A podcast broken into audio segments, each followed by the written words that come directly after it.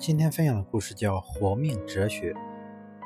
我心里始终装着一个活命哲学：没心没肺，能活百岁；问心无愧，活着不累；心底一汪清水，没有过夜的愁，不生过夜的气，也就没有过夜的病。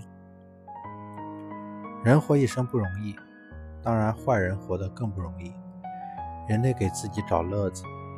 我家养着几只小猫小狗。我给这些漂亮、聪明、洋气的小猫小狗起了一个又土又俗的名字。一只波斯猫叫张秀英，两只小狗叫刘福贵和二锅头，还有一只西施叫金大瘤子。客人听了没一个不乐呵的，人就得这么活。文革中，我被压在看守所里，用半截筷子在破了又补、补了又破的裤子上作画。杠子队一次次裁剪我的手，甚至有刀挑断我的手机。可那时候我依然非常热爱生活。看守所里什么都没有，头顶上只有几只蜘蛛。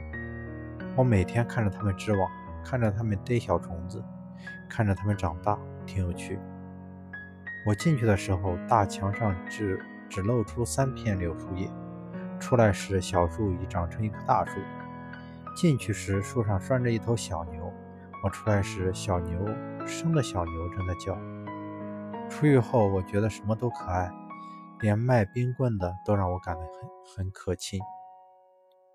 小动物喜人，小狐狸不狡猾，小老虎不咬人，虎头虎脑不虎心。